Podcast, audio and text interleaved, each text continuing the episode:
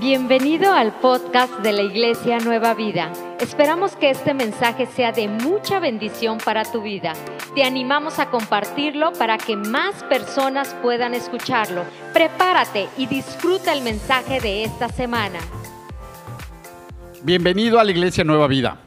Me da muchísimo gusto poderte saludar, saludar a cada uno de ustedes desde donde se encuentren. Y además, sabes, si tú eres la primera vez que te conectas con nosotros, te digo bienvenido.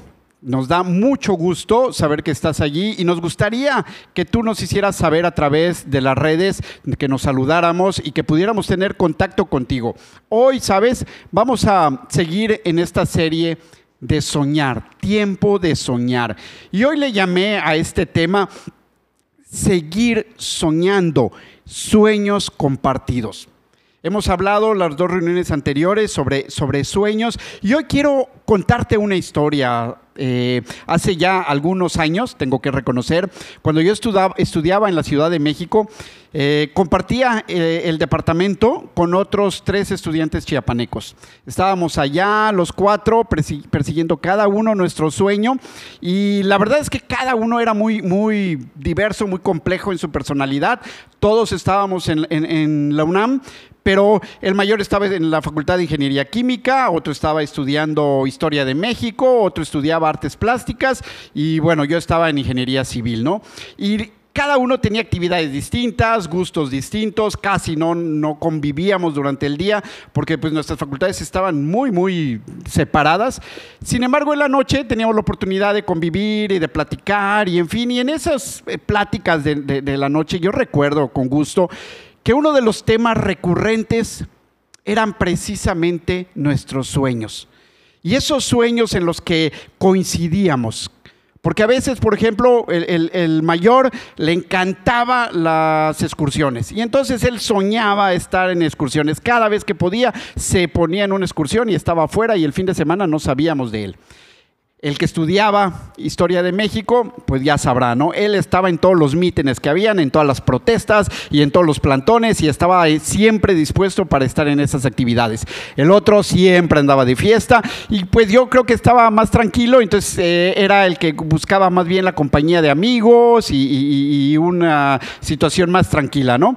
Pero, este, pero coincidíamos en un sueño y ese sueño era terminar la carrera era lograr nuestra meta de, poner nuestras empresas y nos poníamos a soñar de que yo voy a hacer puentes y de que tú vas a construir una fórmula especial y que el otro iba a derrocar al gobierno y el otro iba a ser un artista eh, muy famoso y en fin, ¿no? Soñábamos de esa manera, ¿no? Y, ¿sabes? Pasó el tiempo eh, la vida dio vueltas y vueltas, algunas vueltas que ni las esperábamos, vueltas que nos hicieron perder muchos de esos sueños. Y yo regresé con el tiempo a Chiapas, fui el único que regresó a Chiapas, dos se quedaron en la Ciudad de México, otro más se fue a la Ciudad de Puebla. Pero allí a la distancia, cuando nos encontrábamos, cuando platicábamos, pues algunos de esos sueños los seguíamos persiguiendo. Algunos de esos sueños todavía teníamos la ilusión de seguir. Y hoy te puedo decir que gracias a Dios, si bien es cierto que muchos sueños quedaron en el olvido, también es cierto que algunos de ellos los logramos completar. Y lo maravilloso, lo milagroso de esos sueños es que en lo personal yo te puedo decir que después de fracasar una y otra vez, que después de intentar y ya no saber siquiera si quería yo seguir intentando, llegó Dios a mi vida. Y fue Él el que me guió y me llevó a ver esos sueños hechos realidad en mi vida.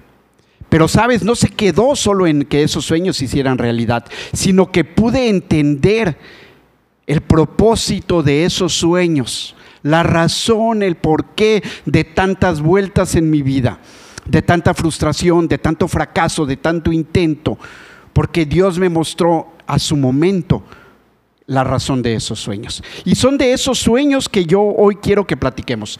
Quiero que me acompañes, vamos a leer en el libro de Génesis 40, versículos 1 al 8, eh, para continuar con la historia de José el Soñador.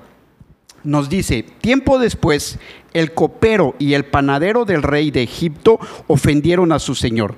El, faraón se enojó con estos dos funcionarios suyos, es decir, contra el jefe de los coperos y el jefe de los panaderos. Así que los mandó presos a la casa del capitán de la guardia, que era la misma cárcel donde estaba preso José. Allí el capitán de la guardia le ordenó a José que atendiera a estos dos funcionarios Después de haber estado algún tiempo en la cárcel, una noche los dos funcionarios, es decir, el copero y el panadero, tuvieron cada uno un sueño, cada uno su propio significado. A la mañana siguiente, cuando José fue a verlos, los encontró muy preocupados. Por eso les preguntó, ¿por qué andan hoy tan cabizbajos?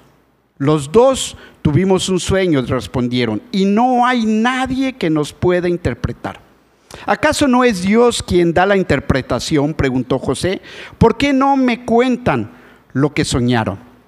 ¿Sabes? Ese mismo José, el soñador, que años atrás de adolescente había soñado con que sus hermanos le rendían pleitesía, con que las estrellas, el sol y la luna se postraban delante de él. Ese José el soñador se encontraba hoy en la cárcel, donde sus sueños no podían estar más frustrados, donde no podía ver más allá más que las cuatro paredes donde estaba él encarcelado.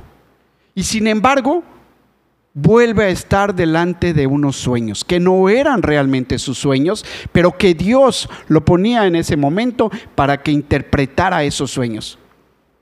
Pero no era la finalidad de Dios que Dios interpretara simplemente los sueños de ellos. Esos sueños y esa interpretación años después hacen que José esté delante del faraón de Egipto interpretándole sueños al faraón.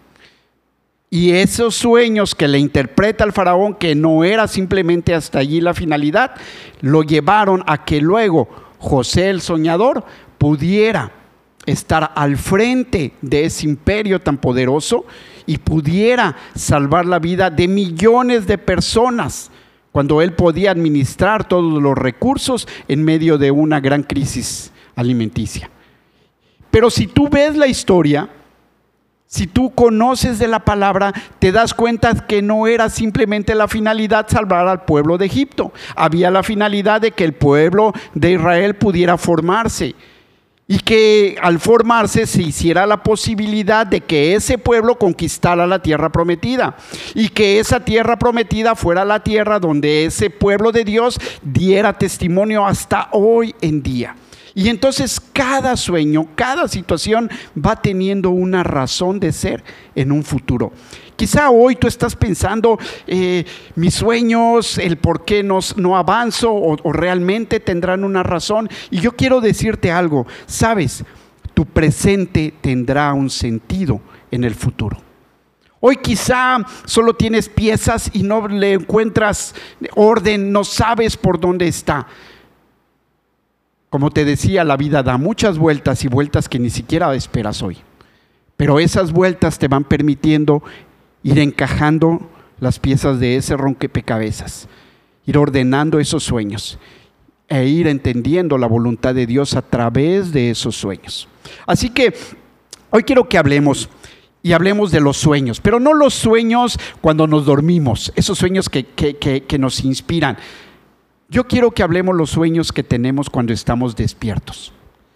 Pero además de esos sueños, cuando estamos despiertos, quiero en específico que hoy platiquemos de los sueños que involucran a muchas personas. No solo de nuestros sueños personales, esos sueños que satisfacen nuestras necesidades, nuestros gustos, que estamos soñando en lo que es bueno para nosotros y quizá para aquellos que están a nuestro alrededor. Yo quiero que hoy hablemos de esos sueños grandes, imposibles, esos sueños que involucran a muchas personas. Quiero que hoy tengamos sueños compartidos. Y precisamente quiero que leamos Juan 15:8 y nos dice, mi Padre es glorificado cuando ustedes dan mucho fruto y muestran así que son mis discípulos. Jesús les decía, mi Padre es glorificado cuando ustedes dan frutos. Es decir, cuando tú haces algo en nombre de Dios, tú glorificas el nombre de Dios, pero además demuestras ser discípulo de Jesucristo. Yo hoy te quiero preguntar, porque estoy seguro que tienes sueños, pero quiero preguntarte, tus sueños, ¿qué tan elitistas son? ¿Sueñas solo para ti? ¿Sueñas solo para un círculo? ¿Qué tan incluyentes son tus sueños? ¿Estás soñando en que tienes la necesidad de un transporte y sueñas en un vehículo y claro, sueñas en algo grande, un coche que cumpla eso? ¿O estás soñando en la necesidad de todos aquellos que tienen la necesidad de trasladarse? Se dice que soñar no cuesta nada, ¿verdad? Que es gratis el soñar. Sin embargo, somos tan egoístas, somos tan avaros en nuestros sueños que soñamos para nuestras necesidades para nuestro pequeño entorno. Y no nos damos el tiempo de soñar en grande, de compartir sueños, porque sabes, hay mucha gente que tiene la misma necesidad que tú, que está pasando quizá la misma frustración, que está pasando la misma crisis. Y claro que es importante el que soñar y el decir y anhelar salir de esa crisis. Pero ¿por qué no soñar en grande si no te cuesta nada? Si es Dios el que está poniendo esos sueños, ¿por qué no soñar en un transporte público que sea ecológico, que sea económico, que pueda resolver el problema para muchas gentes? Y no solo soñar en el hecho de que, ah, quiero mi coche caro y grande y de lujo y deportivo y no sé, que sí va a satisfacer momentáneamente tu necesidad, pero que no trasciende, que no tiene mayor sentido más que satisfacerte a ti. Así que Jesús te dice, ¿Cuáles son tus frutos? Y yo hoy te invito, ¿sabes? A que eches raíz en esa roca que es Jesús. Que tomes la esencia de Jesús y que comiences a dar fruto. Ese fruto que, da testimonio de que eres discípulo de Jesucristo demos frutos, ¿sabes? Soñemos en grande, abarquemos, ¿sabes? Como dicen hoy, que te vuele la cabeza tus sueños. Tú no te preocupes, tú no los vas a pagar, tú no los vas a llevar a cabo, es Dios. Lo único que quiere es gente que crea que tenga fe en que esos sueños Dios los va a hacer realidad. Y no te importe si hoy está todo oscuro o negro. No te importe en qué situación estás parado. A lo mejor hoy te encuentras como estuvo José en una cárcel y solo ves cuatro paredes. Y te preguntas cuántos años han pasado y no salgo de acá. Y no veo cómo saldré. No te preocupes. Dios te va a sacar en su momento. Dios va a cambiar toda circunstancia y tus sueños, ¿sabes? No simplemente cumplirán tus expectativas. Te van a volar la cabeza, te van a llevar mucho más allá, porque Dios, ¿sabes? No se ve en lo pequeño. ¿Quieres encontrar a Dios? ¿Quieres conocer a Dios? Búscalo en esas zonas grandes, en esos retos grandes, en esos sueños imposibles. Allí es donde está Dios haciendo lo imposible posible y usándote a ti para hacer realidad esos sueños. El segundo punto que quiero que hoy hablemos es precisamente comisionado para soñar. Si me acompañas en Juan 15, 16, Jesús dijo, no me escogieron ustedes a mí, sino que yo los escogí a ustedes. Él se fijó en ti. Él se dio cuenta de ti y te dijo, ven, tú serás mi discípulo. Pero dice, y los comisioné para que vayan y den fruto. Ese fruto que te decía, que vamos a dar, pero Jesús no quiere que des cualquier fruto. No un fruto mediocre, no un fruto cualquiera. Dice, un fruto que perdure. Así el Padre les dará todo lo que le pidan en mi nombre. Estás llamado sí o sí a dar frutos, pero no un fruto normal, como te decía, sino un fruto que perdure. Y yo te quisiera preguntar, ¿qué perdura hoy? ¿Qué, perdura realmente? Yo que estoy eh, eh, inmerso en obras y, en construcciones, ¿sabes? Eh, a veces decimos, oye, vamos a construir esto y diseñar aquello. ¿Sabes por cuántos años se construye algo? La vida útil de una construcción son 50 años. Si una construcción cumple un periodo de 50 años, ya está más que pagada, está más que satisfecha. Si soportó 50 años de temblores, de, lluvias, de, mantenimiento, de operación, de lo que sea, ya se dice que esa obra cumplió su vida útil. Pero son 50 años que se pasan así. ¿Qué fruto perdura? El que tú digas es que me compré un carro, creo que en cinco años se depreció un coche para Hacienda. Es más, si hoy compras un coche en una agencia y lo sacas, ya tiene 10% de depreciación si lo quieres vender. Inmediatamente, un 20 minutos después de que firmaste e, ese coche. ¿Mm? Entonces, ¿qué frutos quiere el Señor que demos que perduremos? Y yo me estaba preguntando, ¿qué frutos son esos que perduran? Hace unas semanas mi tío Julio y mi tío Olivia cumplieron 45, 47 años de casados. ¿Sabes? Un matrimonio sólido, tomado de la mano de Dios. Vaya que eso perdura. Vaya que eso trasciende. Porque no nada más va a ser una bendición para ellos. Están dejando un legado. Están dejando una estabilidad para sus hijos, para sus nietos y quizás hasta para sus bisnietos. Eso trasciende. ¿Es fácil? ¿Te imaginas 47 años de matrimonio? ¿Será que tuvieron problemas? ¿Será que pasaron por pruebas? Vaya que sí. Pero eso trasciende. ¿Sabes qué perdura? Una relación padre e hijo, basada en respeto, en honestidad, en confianza, en apoyo mutuo. Eso trasciende. No importa que en un momento dado uno no esté o parta para el Señor seguramente quedará ese, esa confianza, ese legado en el que todavía perdure y podrá sentarse ese a platicar con el Padre y aunque Él físicamente no está y esté uno pasando por pruebas, sabrá uno y podrá decir como en mi caso, mi Padre me hubiera dicho esto, mi Padre me estaría reclamando esto o me estaría animando en esta situación. Eso perdura. Dios te está llamando a esos frutos, a que reconozcas la voluntad de Dios en esos sueños, en esos sueños que perduran.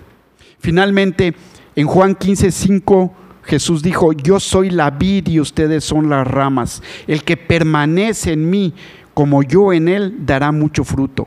Separados de mí no pueden ustedes hacer nada. No te preocupes, no te preocupes de lo que tengas que hacer. Somos esa rama que estamos unidos a Jesús. Y somos el medio por el cual Jesús quiere dar grandes frutos, frutos que trasciendan, que perduren. Si nos apartamos de Él, no podemos hacer nada, pero tomados de Él, unidos a Él, sabes, wow, vaya que podremos hacer grandes, grandes cosas. Yo hoy te animo que compartas tus sueños con los demás. Ten sueños compartidos. Ten sueños que involucren a muchas personas, el beneficio y la bendición para mucha gente. Y allí vamos a ver la mano de Dios. Y allí verás tus bendiciones también. ¿Por qué no inclinas tu rostro? Seguramente tienes sueños, seguramente tienes proyectos, seguramente estás en cuatro paredes ahorita y no ves la forma ni los recursos para llegar a alcanzar esos sueños. No te preocupes. Le digamos ahorita a nuestro Señor, le digamos a Jesús, aquí están nuestros sueños, te los entregamos, Señor. Amplía nuestra visión, amplía nuestro panorama, Señor. Que estos sueños no se basen simplemente en sacar nuestras necesidades. Que estos sueños incluyan a miles de personas, que trasciendan, que vayan más allá de nuestra generación estos sueños. Te recibimos a ti, Señor, como nuestro Dios, como nuestro Salvador, como aquel que nos inspira y nos lleva a cumplir los sueños. Te damos gracias en el nombre de tu Hijo Jesús. Amén y amén. Gracias por acompañarnos en nuestro mensaje. Esperamos que este mensaje haya sido de mucha bendición para tu vida. No olvides seguirnos. Nos vemos.